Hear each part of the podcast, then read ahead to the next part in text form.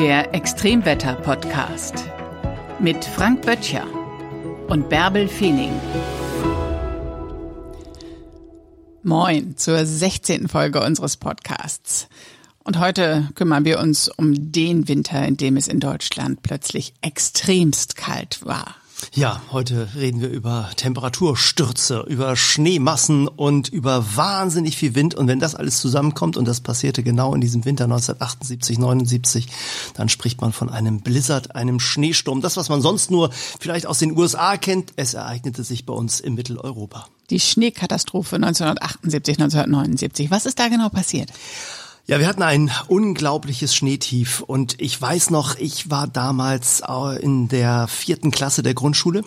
Wir waren über Weihnachten im Allgäu zum Winterurlaub und äh, am Montag ging die Schule wieder los. Am Freitag, den 29. Dezember, schauten wir uns abends die Tagesschau an und da sahen wir Bilder, die mit dem Wetter im Allgäu gar nichts zu tun hatten, denn im Allgäu waren es die ganze Zeit nur 10 Grad, es hat immer geregnet, es war mild, es lag kein Schnee.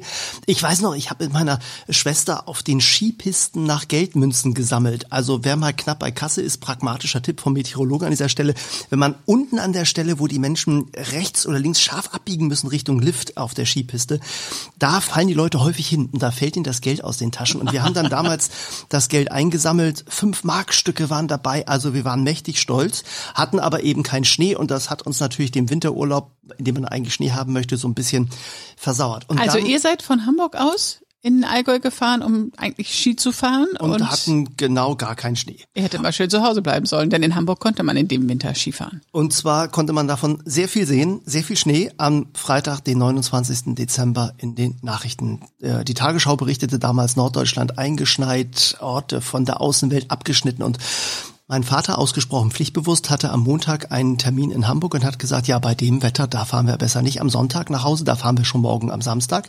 Haben also nach der Tagesschau unsere ganzen Sachen gepackt. Nein, da war dann, der Urlaub zu Ende. Und sind dann morgens um vier Uhr im Allgäu gestartet. Da kam diese Kaltfront gerade an. Ich habe noch die Bilder vor Augen. Die Straße war eiskalt. Es waren minus vier, fünf Grad unter Null und der Schnee fegte so ein bisschen über diese Straße hinweg und wir sind dann morgens um 4 Uhr ins Auto gestiegen und waren abends um 21 Uhr in den Kasseler Bergen. Also da schafft man vom Allgäu aus eigentlich schneller. Schneekette rauf, Schneekette runter. In den Kasseler Bergen standen die LKWs auf der rechten Spur im Stau. Da ging gar nichts, weil die, die kamen einfach die Berge da überhaupt gar nicht rauf. Die blieb, die standen da einfach. Auf der linken Spur ging es im Schneckentempo weiter. Und nachdem wir dann dort in Kassel übernachtet haben, sind wir dann am nächsten Tag, also am Sonntag, den 31. Dezember, also Silvester, nach Hamburg gefahren, nochmal sechs, sieben Stunden durch den Schnee und in Hamburg angekommen, haben meine Schwester und ich und meine Eltern erstmal einen Parkplatz frei geschaufelt, weil es einfach überall riesige Schneeberge gab. Ein unfassbares Erlebnis für einen Zwölfjährigen, das kann ich dir sagen. Während eurer Rückfahrt war dann doch schon allmählich ganz Deutschland von dieser Schneekatastrophe in geringerem Ausmaß getroffen, so wie ich dich verstehe, aber so richtig die Post ging ja an der Ostseeküste ab und in Schleswig-Holstein. Also Hamburg ist ja noch weitestgehend verschont geblieben von diesen Schneemassen, auch wenn du als Zwölfjähriger schon beeindruckt warst. Ja, es war tatsächlich eine extreme Wetterlage, die sich äh, dort ereignet hat. Und sie hat sich schon ein bisschen angedeutet in den Tagen vorher. Da ist ein kleines Tiefdruckgebiet am 26. Dezember über Norddeutschland hinweggezogen. So ein Tiefdruckgebiet, das man eigentlich mal immer so in jedem Winter mal hat. Und dieses Tiefdruckgebiet ist dann weitergezogen Richtung Osteuropa, lag dann am 27. Dezember über äh, Polen und äh, über Russland. Und normalerweise ist es so, dass auf solchen, auf der Rückseite solcher Tiefdruckgebiete die Kaltluft aus Skandinavien, das also die richtig eiskalte Winterluft angezapft wird. Und die strömt dann auch mal nach Mitteleuropa rein, aber driftet eigentlich weiter Richtung Osten. Und so bleibt Mitteleuropa eigentlich von den ganz großen Kaltluftflutungen des Winters eigentlich verschont. In diesem Jahr war das aber anders, denn das Tiefdruckgebiet war nicht so sehr kräftig und draußen auf dem Atlantik südwestlich von Irland gab es ein zweites größeres Tiefdruckgebiet. Das rückte so ganz langsam auch heran und dann ist die Kaltluft abgebogen von Skandinavien aus in Richtung Westen, driftete über Dänemark hinweg in Richtung Großbritannien und hat angefangen, dieses Tiefdruckgebiet über dem Atlantik zu füttern mit Kaltluft. Also eine ganz andere Windrichtung, die man normalerweise da so erwarten würde. Und dann ist das nächste Tiefdruckgebiet, das dann gekommen ist, an dieser Kaltluft abgerutscht. Also normalerweise ist es so, dass Warmluft, die von Südwesten herkommt, wenn die Kaltluft nicht allzu groß ist, die strömt dann einfach mal von Frankreich über Deutschland hinweg bis nach äh, Nordosteuropa. Aber jetzt war da so viel Kaltluft hereingeströmt, immer neue Kaltluft, immer mehr Kaltluft, die herangeführt worden ist über Nordosteuropa. Temperaturen zu dem Zeitpunkt schon unter minus 40 40 Grad, dass dieses Tiefdruckgebiet gar nicht anders konnte, als diese Warmluft gegen diese Kaltluft zu schieben. Und dann passiert Folgendes. Warmluft ist leichter als kalte Luft. Diese Warmluft muss dann nach oben aufsteigen. Das hat sie gemacht. Und es hat sich eine wahnsinnige Temperaturgrenze entwickelt. Auf wenigen Kilometern entstand über Norddeutschland eine Luftmassengrenze, die es wirklich in sich hatte. Nördlich davon Temperaturen bei minus 10 Grad, südlich davon plus 10 Grad. Und man hat das erleben können, wenn man mit dem Zug von Hannover aus durch diese Front durchgefahren ist, ist man in Hannover mit dem Zug gestartet, hatte dort Regen bei plus 11 Grad, ist dann bei Soltau angekommen, da fing es dann auch an zu regnen oder es hat weiter geregnet, aber dieser Regen fing plötzlich an den Fensterscheiben an zu gefrieren. Die Temperaturen bei minus fünf Grad und Regen dazu. Und in Hamburg hat es dann kräftig geschneit bei minus acht Grad. Und diese Luftmassengrenze bewegte sich dann eben ganz langsam immer weiter in Richtung Süden. Und dann hat es eben über Norddeutschland geschneit, geschneit und geschneit. Wenn man alte Zeitungsartikel im Internet dazu liest, wird immer von einem Temperatursturz auf minus 30 Grad berichtet. Also es wird gesagt, dass es Weihnachten dieses übliche Weihnachtstauwetter gab mhm. und dann ging plötzlich die Post ab und Deutschland gefror. Ja, um mal so ein Beispiel zu nennen, in Berlin am 29. Dezember, also genau an dem Tag, wo wir dann abends noch die Tagesschau im Allgäu gesehen hatten, da begann der Tag in Berlin morgens mit plus acht Grad. Also es war eigentlich mild, es hat geregnet. Dann am Nachmittag fiel die Temperatur innerhalb von einer Stunde um fünf Grad. Abends gab es bereits Temperaturen von minus fünf Grad und es regnete. Starker Regen bei minus fünf Grad. Und bei minus fünf Grad starker Regen geht ja, es? Ja, das geht tatsächlich. Und zwar deshalb, weil diese Luftmasse so extrem kalt war. Kalte Luft ist sehr schwer. Und dann hat sich diese sehr schwere kalte Luft unter diese Warmluft geschoben, die südlich davon lag. Das heißt, Oberhalb dieser Kaltluft, die vielleicht nur 200 Meter dick war, lag immer noch Warmluft von plus 8 Grad.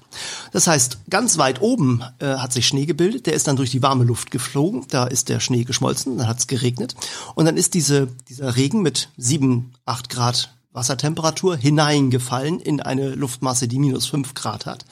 Durch diese kalte Luftmasse hindurch hat sich das Wasser immer weiter abgekühlt und unten am Boden bei minus 5 Grad wurde aus dem Regen schlagartig Eis. Und so war es eben auch das erste Phänomen, was man erlebt hat in dieser Kaltfront. Erstmal der Temperatursturz und dann fing es an, Eisregen äh, zu geben. Und dieser Eisregen ist besonders äh, gefährlich. Es haben sich Eispanzer gebildet, die zum Teil Zentimeter dick war.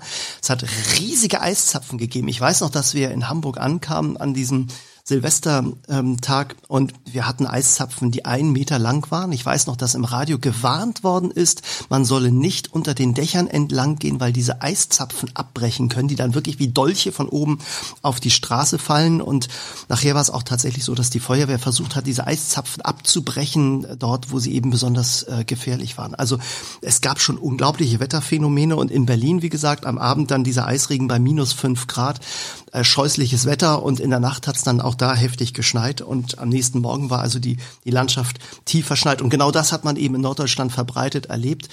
In äh, Schleswig beispielsweise sind innerhalb von wenigen Stunden 30 Zentimeter Schnee gefallen. Es waren 60 Zentimeter Schnee am 1. Januar, die dort lagen. In Hamburg waren es 38 Zentimeter Schnee. Also das ist für diese Region unfassbar viel. Übrigens für die Leute, die aus dem Allgäu kommen, die lachen an dieser Stelle immer ganz häufig, weil die sagen, ja, wieso äh, 38 Zentimeter Schnee? Ehrlich gesagt, das haben wir eigentlich quasi in jedem Winter. Und dann fährt ja der Schneeflug durch und dann haben wir eigentlich gar kein Problem. Aber in Norddeutschland gab es eben noch ein Problem, das hinzugekommen gekommen ist, das war der Wind. Und da, wo man eine mittlere Schneehöhe hat von 38 Zentimetern, aber einen Sturm, da bilden sich Schneeverwehungen. Und die waren viele Meter hoch. Drei Meter, vier Meter hohe Schneeverwehungen.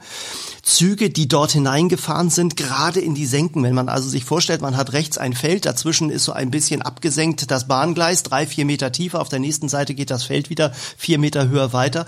Und dann pustet der Schnee darüber. Ja, dann wird diese Senke, wo das Eisenbahngleis durchgeht, einfach mit Schnee geflutet. Und genauso war es eben auch. Züge blieben im Schnee stecken Ausstieg in Fahrtrichtung links auf freier Strecke. Menschen mussten aus den Zügen rausgeholt werden. Orte waren von der Außenwelt abgeschnitten. Es gab keine Stromversorgung. Die Stromversorgung ist zusammengebrochen. Erst sind die Leitungen gerissen, die vom Eisregen schwer geworden sind. Dann sind die einfach auseinandergezogen worden und dann war das Gewicht da. Dann sind die Betonmasten teilweise umgeknickt. Äh, in Schleswig-Holstein waren 80 äh, Orte von der Außenwelt abgeschnitten, in Deutschland, in, äh, auch in der DDR 40 Orte von der Außenwelt abgeschnitten, die nicht erreicht werden konnten. Und die waren wirklich abgeschnitten. Also es war nicht so, wie man das jetzt immer mal wieder auch erlebt, dass dann eben ein Fernsehsender live schaltet in einen Ort, der von der Außenwelt abgeschnitten ist und wir berichten dann von dort. So ausgeschnitten, so abgeschnitten kann der dann ja gar nicht sein, wenn man von dort live berichtet. Nein, die waren wirklich nicht erreichbar. Die waren nicht mit dem Auto erreichbar. Die waren auch aus der Luft kaum erreichbar, weil in diesem Schneesturm natürlich auch keiner in der Luft unterwegs sein konnte. Also das war wirklich für viele eine echt dramatische Situation und gerade Stromausfall ist äh, eine, eine echte Bedrohung. Ja, es war einfach tatsächlich gefangen in Eis und Schnee. Wir müssen bedenken, das war zu Zeiten, als es weder GPS noch Internet noch irgendetwas dergleichen gab. Es ja. war einfach eine komplett andere Situation. Viele unserer Hörerinnen und Hörer, die wissen vielleicht gar nicht von diesem Jahrhundertwinter, aber es war wirklich für all die, die sich daran erinnern, die es erlebt haben, wirklich ein Ausnahmezustand. Absolut. Und Menschen, die dort unterwegs sind, die auch äh, krank sind, die mit Medikamenten natürlich dann im Zweifel nicht versorgt werden konnten. Äh, Schwangere, die nicht ins Krankenhaus konnten. Es gab Geburten zu Hause. Das plant man dann eigentlich ja auch nicht so. Und die Landwirte, die natürlich ein gewaltiges Problem hatten, weil natürlich dort, wo die Kühe nicht gemolken werden konnten, weil der Strom ausgefallen war, die Melkmaschine Milchmaschinen nicht funktionierten. Äh, die haben mitgelitten mit ihren Kühen, die ihre Milch nicht abgeben konnten. Also es war wirklich eine extreme Situation. Es wurde gewarnt, dass man natürlich nicht mit dem Auto unterwegs sein sollte. Viele Autofahrer, Autofahrerinnen sind im Schnee stecken geblieben. Ja, auf der A7 gab es lange Autospuren Richtung Norden zwischen Flensburg und Schubi. Da gab es viele, viele Menschen, die die Nacht im Auto verbringen. Und ich meine, viele kennen das, wie Stau auf der A7 aussieht. Das erleben wir eigentlich ständig. Nur die Ursache war damals eine deutlich andere. Ähm, man ist da im Schnee stecken geblieben und dann ging gar nichts mehr. Man konnte die Spuren kaum noch erkennen. Auf den Landstraßen konnte man nicht mehr unterscheiden. Ist man jetzt eigentlich auf der Straße unterwegs oder längst auf dem Acker? Äh, Räumfahrzeuge, die dann später gekommen sind, Berge, Panzer, die da wirklich unterwegs waren, sind zum Teil über äh, abgestellte Autos rübergefahren, weil man die eigentlich unter den Schneewehen überhaupt nicht mehr äh, sehen konnte. Ähm, äh, in Deutschland hat es alleine 17 Tote gegeben bei dieser Schneekatastrophe. Das, äh, in Westdeutschland, in, in, der BRD, ne? Damals war es noch getrennt. Ja, ja, genau. Und in der in der DDR offizielle Zahlen sagen fünf, aber es gibt natürlich eine große Dunkelziffer, nicht? Also offizielle Zahlen gibt es aus der DDR dazu nicht. Mhm. Ähm, nun hat dich dieses Ereignis sehr geprägt, weil du damals deine Leidenschaft fürs Wetter geweckt wurde. Ja, ich bin eigentlich nur Meteorologe geworden, weil es diesen wahnsinnigen Schneesturm gab. Und tatsächlich, äh, das echte, der echte Impuls kam eigentlich am Montag, äh, weil dieser Schneesturm etwas geschafft hat, was ich in der Schulzeit nie hinbekommen habe. Der hat es nämlich geschafft, dass die Schule drei Tage lang ausfällt. Danach war ich mit Schneesturm sofort total eng befreundet. Wir haben uns also auf Anhieb prima verstanden. Das Einzige, was mich ein bisschen traurig gemacht hat, war die, waren die Nachrichten, in denen nämlich dann gesagt worden ist, es handelt sich um ein Ereignis, das nur alle 100 Jahre auftritt. Und da war natürlich abzusehen, dass ich als Schüler der vierten Klasse das während der Grundschulzeit selbst bei größter Mühe mit schlechtesten Mathematikleistungen nicht nochmal erleben kann. Aber das Wetter ist ein Wiederholungstäter. Und Dazu kommen wir gleich, Frank. Vorher ja, will ich noch mal gut. wissen, dieses äh, Wetter, was da sich Weihnachten ereignet hat, weißt du denn, ob das vorhergesagt war? Hast du das in deinen ganzen Auseinandersetzungen mit diesem besonderen Schneewinter mal herausfinden können? Ja, das ist äh, sehr spannend, dass du das sagst, weil natürlich damals 1968, 69 die Wettervorhersagen Bitte? 1978, 79. Ja, ich bin 68 geboren, das so, ist ja toll. So. Genau, aber 1978, 79 waren die Wettervorhersagen natürlich noch äh, ganz anders in der Erstellung. Man hatte einfach noch gar keine Computermodelle, mit denen man jetzt mal eben ausrechnen kann, wie denn die Physik der Atmosphäre aussieht. Man hatte auch noch es, keine Computer. Es gab nur sehr wenige kleine Computer und die waren noch nicht in der Lage, das Wetter in all seiner Komplexität zu berechnen. Wetterkarten wurden von Hand gemalt. Das darf man in der Zeit eben auch nicht äh, unterschätzen. Die ersten Satelliten, naja, die brachten eben auch noch keine vernünftigen Satellitendaten, die alles das zeigen, was sie heute zeigen. Und so konnte man tatsächlich in den Tagen vorher in den Wetterberichten des Deutschen Wetterdienstes lesen, dass es dort zeitweise zu Schneefall kommen könnte. Zeitweise Und zu Schneefall ist aber ist sehr harmlos ausgedrückt. Ja, aber mehr konnte man damals noch nicht sagen. Und tatsächlich kam bei dieser Schneekatastrophe Schneekatastrophe ja auch kamen ja mehrere Phänomene zusammen. Einerseits natürlich das Aufgleiten dieser Warmluft auf die Kaltluft. Also das war natürlich ein tatsächlich ein, ein, ein Phänomen, das immer wieder auch dann mal für kräftige Schneefälle sorgt. Aber es kam noch ein Effekt dazu, der vor allen Dingen in Schleswig-Holstein und ähm, in Mecklenburg-Vorpommern für diese gewaltigen Schneemengen gesorgt hat. Das war der sogenannte Lake-Effekt. Also extrem kalte Luft, die über offenes Wasser zieht und dann Schauerstraßen entwickelt, in, in denen es dann stundenlang immer wieder sich neu neue Schauer bilden und die haben dafür gesorgt, dass es eben dann binnen kürzester Zeit 20, 30, 40, 50 und dann in Schleswig sogar 60 Zentimeter Neuschnee gegeben hat. Also diese Kombination der Effekte hat es dann eben auch ausgemacht, dass es so schlimm geworden ist. Aber die Menschen wussten nicht, was auf sie zukommt. Die wussten, es kann ein bisschen weiß werden. Weiße Weihnachten sind ja ganz idyllisch, haben sich bestimmt gefreut, wenn sie die Wettervorhersage gehört haben. Aber welches Ausmaß das haben würde, das war nicht vorherzusagen. Exakt, denn die Wettervorhersagen 1978 waren eben für die nächsten 24 Stunden so gut wie heute für die nächsten fünf Tage. Und damit kann man sich schon mal vor Augen führen, wenn ich heute eine Wettervorhersage für Tag fünf mache, dann ahnt man schon, naja, das kann stimmen, aber da gibt es sicherlich noch Unterschiede und auch Unsicherheiten. Und das für den nächsten Tag, da kann man schon ahnen, wie schlecht Wettervorhersagen damals eigentlich waren. Und insofern ist es gar kein Wunder, dass dieser Schneesturm eben viele überrascht hat. Wenn man sich die Berichte mal anschaut von damals, dann hört man eben auch ganz viele Betroffene, die sagen, na ja, es hat dann eben abends ein bisschen angefangen zu schneien und ich gehe davon aus, dass das dann eben so wie sonst immer dann am nächsten Tag wieder wegtaut und dann kommt eben von Westen her wieder die warme Luft und der Regen, so wie das in Norddeutschland eigentlich so so üblich ist. Da bleibt der Schnee nie so lange. Dass das eben aber eine besondere Wetterlage war, äh, das hat dann eben auch viele überrascht und das hat eben auch dazu beigetragen, dass viele Menschen eben keine Vorräte dafür hatten für so eine Situation. Dass es eben nicht den Vorlauf gab, nochmal in den Supermarkt zu gehen, sich ein paar Dosen einzukaufen und vielleicht nochmal einen kleinen Gasbrenner nach Hause zu stellen, der auch funktioniert, wenn man eben keinen Strom hat und dann nochmal eine warme Suppe haben kann. All das hatten die Menschen eben damals nicht, auch nicht die Möglichkeiten, sich vorzubereiten, weil die Informationen fehlten. Entsprechend entsprechende Unwetterwarnungen gab es dann zu dem Zeitpunkt noch gar nicht. Aber als das Unwetter dann da war, ähm, ging es dann alles ziemlich schnell und die Menschen haben sich anders verhalten als sonst. Sie sind nämlich alle ziemlich zusammengerückt und haben sich gut geholfen. Es hat große Unterstützung gegeben untereinander. Äh, jeder hat versucht, dem anderen zu helfen und das ist etwas, was, glaube ich, genau unter solchen Krisensituationen dann auch kommt. Und es ist ja auch etwas, was wir in der Corona-Pandemie gesehen haben, dass sich viele Menschen auch gegenseitig unterstützen. Dann haben Sie diesen Schneesturm gemeinsam gemeistert mit gegenseitiger Hilfe.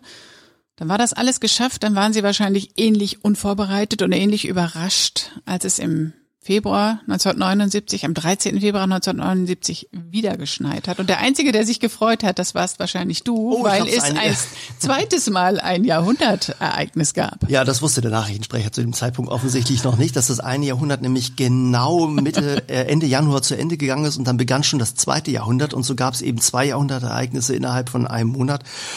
Ja, tatsächlich. Äh, am 13. Äh, Februar 1979 zeigte sich, dass sich diese Wetterlage noch einmal wiederholen würde. Eine fast eine Blaupause, die gleiche Wetterlagensituation, noch einmal die Kaltluft aus Nordosteuropa, die hereinströmt. Es war übrigens ja ein Winter, in dem wir auch Temperaturrekorde äh, in Europa gemessen haben. Am Ural, äh, die bis daher niedrigste Temperatur, die jemals gemessen worden ist, minus 58,1 Grad. Und man kann sich vorstellen, wenn so eine Kaltluft über Nordosteuropa so kalt startet und dann nach Mitteleuropa reindriftet, dann kommt die eben auch hier nochmal mit Temperaturen von minus 20, minus 30 Grad an. Dann kommen große Temperaturgegensätze Gegensätze dazu. Ja, und so hatten wir tatsächlich dann vom 13. bis zum 15. Äh, Februar 1979 noch einmal eine Wiederholung dieser Schneekatastrophenlage und in einigen Regionen sogar mit noch mehr Schnee. In Hamburg beispielsweise lagen am 18. Februar 1979 67 Zentimeter Schnee, so viel wie noch nie vorher in Hamburg registriert worden sind. Und das sind natürlich für eine Region im Flachland plus Schneeverwehung gewaltige Schneemengen. Und im Norden Niedersachsens, in Papenburg, wo ich aufgewachsen bin, gab es schulfrei. Daran erinnere ich mich noch gut. Deswegen erinnere ich mich an diese zweite Schneekatastrophe. Die erste, die habe ich gar nicht mehr so präsent. Ja, und tatsächlich war es auch die zweite Schneekatastrophe, die in Norddeutschland, auch in Ostdeutschland, also vor allem auch in der DDR, flächendeckend die meisten Schneemengen gebracht hat. In Norddeutschland verbreitet Schneehöhen zu dem Zeitpunkt dann Mitte Februar um 40 Zentimeter, also auch etwas, was man in der Größenordnung bis dahin nicht erlebt hat, was auch sich seitdem auch nicht nicht wiederholt hat. Also in Husum beispielsweise dauerte es bis zum 20. Mai, dass der Schnee wieder abgetaut ist. Also unglaublich lang hat das. Da das kann man sich überhaupt nicht vorstellen. Hast du schon die ersten Mitte 17 Grad Sonnenschein, es ist schon alles grün und irgendwo liegen noch die Reste von Schneewehen rum. Ich weiß das aber auch noch bei uns in Hamburg. Wir hatten ähm, im April dann herrliches Wetter. Es war mild, aber es lagen überall noch äh, wirklich ein Meter hoch die Berge von diesen Schneeverwehungen. Die Schneeverwehungen muss man sich ja auch so vorstellen, die wurden dann ja immer fester zusammengebacken und es gab eben auch äh, etwas, was in Norddeutschland üblicherweise auch nicht so verbreitet ist, nämlich Schneefräsen. Ähm, tatsächlich, die Hansestadt Hamburg und andere haben es auch gemacht, haben dann aus Süddeutschland, aus dem Alpenraum Schneefräsen nach Norddeutschland beordert. Die sind dann also die A7 von Süden nach Norden raufgefahren und haben dann die Straßen freigefräst und mussten den Schnee natürlich irgendwo hinbringen. Die haben sie zum Teil auf Hänger gebracht, die wurden, der Schnee wurde ausgeschüttet. Und ich weiß noch, dass bei uns an einigen Plätzen wirklich Berge, sechs, sieben Meter hohe Schneeberge abgelagert worden sind äh, einfach um den Schnee irgendwo zu lagern. Man musste irgendwo hin damit. Und diese Schneeberge, die waren im April eben alle noch da. Also da konnte man noch Schlitten fahren bei 16 Grad. Das, ja, das dauert ja, bis das geschmolzen ist. Gibt es denn aus meteorologischer Sicht eine Erklärung dafür, dass es zweimal so kurz hintereinander so eine außergewöhnliche Großwetterlage gab und so ein identisches katastrophales Ereignis? Ja, tatsächlich ist es äh, so, dass Wetterlagen im Winter, also die Großwetterlage, die große Zirkulation sich stabilisiert. Also die größten Veränderungen in der Atmosphäre haben wir, wenn große Temperaturveränderungen stattfinden. Das passiert im Frühjahr, da wird die ganze Atmosphäre durchgewühlt, weil sich die polaren Regionen am Ende des Nordwinters stark erwärmen. Und dann gibt's große Umweltprozesse. Und die kommen erst zur Ruhe, wenn der Sommer eingetreten ist, ähm, in den polaren Regionen der Temperaturanstieg zu Ende gekommen ist, dann kommt so eine Phase von sechs Wochen im Hochsommer, wo es dann keine großen Temperaturveränderungen mehr im globalen Maßstab jetzt zwischen den äquatorialen Regionen und den polaren Regionen gibt. Und in dieser Phase werden Wetterlagen träger und langsamer und stabilisieren sich. Der Siebenschläfer ist zum Beispiel ein Phänomen, das daraus abgeleitet worden ist. Also eine Wetterregel, die eben besagt, wenn ich also am Ende äh, zu einer bestimmten Jahreszeit eine bestimmte Wetterlage habe, im Juni zum Beispiel, dann neigt die dazu, dass die dann auch im Sommer relativ konstant bleibt. Das ist nicht überall so und der Siebenschläfer hat äh, eine unterschiedliche Eintreffwahrscheinlichkeit, abhängig davon, wo man sich in Mitteleuropa befindet. Dazu machen wir nochmal eine eigene Folge. Aber es zeigt sich eben, dass Wetterlagen im Sommer also die großen Zirkulationen im Sommer anfangen stabil zu werden und im Winter eben auch, wenn der große Abkühlungsprozess in den polaren Breiten zu Ende gegangen ist. Und wenn dann, wie in diesem Fall in, äh, im Winter 1979, dann die Polarfront, die Zirkulation der Frontalzone, also das, was man so als Jetstream bezeichnet, die starken Zirkulationsströmungen in großer Höhe und die Grenze zwischen den subtropischen Luftmassen und den, und den polaren Luftmassen, wenn die relativ weit im Süden liegt, und das war in, das war in diesem Jahr äh, der Fall, da lag diese Zirkulation über Südosteuropa, über dem Alpenraum, über Südfrankreich und äh, zog sich hin in Richtung Azoren Azoren und nördlich davon war überall diese kalte Polarluft. Äh, wenn sich das einmal eingeschwungen hat, dann neigt die Atmosphäre dazu, dass das dann auch mal eine Weile so bleibt. Und dann kann eben eine Wetterlage sich einfach auch mal äh, wiederholen. Und äh, das erleben wir sehr häufig, dass also gerade im Winter, wenn man im Januar einmal so ein richtiges, kräftiges Sturmtief hatte, dass dann durchaus vier Wochen, sechs Wochen danach noch einmal ein schweres Sturmtief kommt auf einer ähnlichen Zugbahn, weil die Zirkulation einfach sich dann in, im, das Muster der Zirkulation sich nicht so stark verändert, wie beispielsweise im Frühjahr oder im Herbst. Das war also ein richtig großes Extremwetterereignis. War es das größte, was wir in Deutschland erlebt haben? Also es war zumindest das äh, schneereichste. Es war auch äh, wirtschaftlich sicherlich das folgenreichste. Also in der DDR spricht man von acht Milliarden äh, D-Mark Schaden. Also das waren schon gewaltige Summen für die damalige Zeit und ähm, die Folgeerscheinungen waren natürlich ganz erheblich. Der gesamte Zugverkehr ist natürlich zum Erliegen gekommen, die Wirtschaftsprozesse sind zum Erliegen gekommen, der Lieferverkehr ist zum Erliegen gekommen. Man kann sich das kaum vorstellen, wenn man das also in heutige Dimensionen äh, nochmal überträgt. Äh, die Telekommunikation ist zusammengebrochen. Also es ist äh, also und es so gab eine, ja damals nur das Telefon. Und nicht? es gab ja. das Telefon genau. Und wenn man sich das eben mal auf heutige Zeiten übertragt übertragen würde und wir hätten einen solchen Stromausfall in solchen äh, Dimensionen heute, wo wir noch viel mehr Strom brauchen, Und äh, wir hätten plötzlich alle keine Telefone mehr, keine Apps mehr, mit denen wir arbeiten können. Die Kommunikation zwischen den Freunden hört auf, wenn man eben keine Chats mehr hat, an denen man rankommt. Also wir sind schon auch durch die technische Entwicklung anfällig geworden für solche Extremwetterereignisse. Und wenn die dann passieren, sind die Folgen eben noch mal größer als damals, wo man sich eben auch mit äh, klassischen Mitteln bedienen konnte, die ohne Strom funktionierten. Das ist heute anders. Wir haben schon eine Gesellschaft, die auf Strom basiert. Und wenn dann so ein Extremwetterereignis kommt, das eben uns den Strom nimmt, wir haben das äh, ja auch im Sommer 2021 erfahren mit dem Hochwasser an der A, dieser unglaublichen Regenmenge, die dann den Strom dort hat ausfallen lassen und damit auch die Telekommunikation. Also da sind wir schon anfällig. Das äh, ist nicht zu unterschätzen. Ja, und in solchen Situationen merkt man aber eben doch, welche Macht auch in unserer Zeit die Natur noch hat. Ja, und sie hat auch äh, etwas Gutes gehabt. Äh, Schnee hat ja eine ganz besondere Eigenschaft. Wenn es kräftig geschneit hat, wird es da draußen nämlich richtig leise. Es ist richtig still geworden. Es und? war sicherlich eines der ruhigsten Winter und diejenigen, die direkt an der A7 wohnen und üblicherweise vom Verkehrslärm gestört wurden, die hatten auf jeden Fall mal eine Woche lang richtig ja, es wird leise, finde ich. Das genieße ich auch immer, wenn es wirklich mal richtig geschneit hat. Es mhm. wird leise, die Welt ist wie in Watte gehaucht und ich finde, dann versteht man eigentlich erst das Konzept, wie das ursprünglich gedacht war mit dem Winter. Es ist auch heller. ja, es wird tatsächlich heller. Es ist die dunkelste Jahreszeit, aber sie ist gar nicht so dunkel, wenn die Welt äh, auf der einen Hälfte eben weiß ist. Ja, schön, dass du sagst, dass es mal so gedacht war. Können wir gemeinsam überlegen, wer hat sich denn das so ausgedacht? Hat also, jeder seine eigene jeder Antwort seine drauf. eigene aber Fantasie drauf. Aber, äh, aber äh, natürlich ist es, äh, ist es so, Schnee hat ja eine ganz besondere Eigenschaft, besteht ja aus diesen unglaublichen Mengen an, an, an, an Eiskristallen, die da drin sind. Und wenn da Schall hineingeht, dann wird er eben in alle Richtungen gebrochen und bricht sich dann wieder am Schnee, wird also im Schnee äh, x-mal hin und her reflektiert, äh, bis er dann seine Energie verliert, weil das alles in Bewegungsenergie umgesetzt wird innerhalb des Schnees. Äh, und dann kommt der Schnee eben wieder zur Ruhe, hat den ganzen Schall aufgenommen und so wirkt es einfach, als würde man die ganze Zeit in einem gut isolierten Tonstudio sitzen und äh, sprechen und dann ist der Ton ganz leise da draußen. Das ist aber eine schreckliche Vorstellung, was du erzählst, wenn man sich dann vorstellt, was in so einem wunder wunderschön aussehenden Schneekristall vor sich geht, was da alles drin los ist.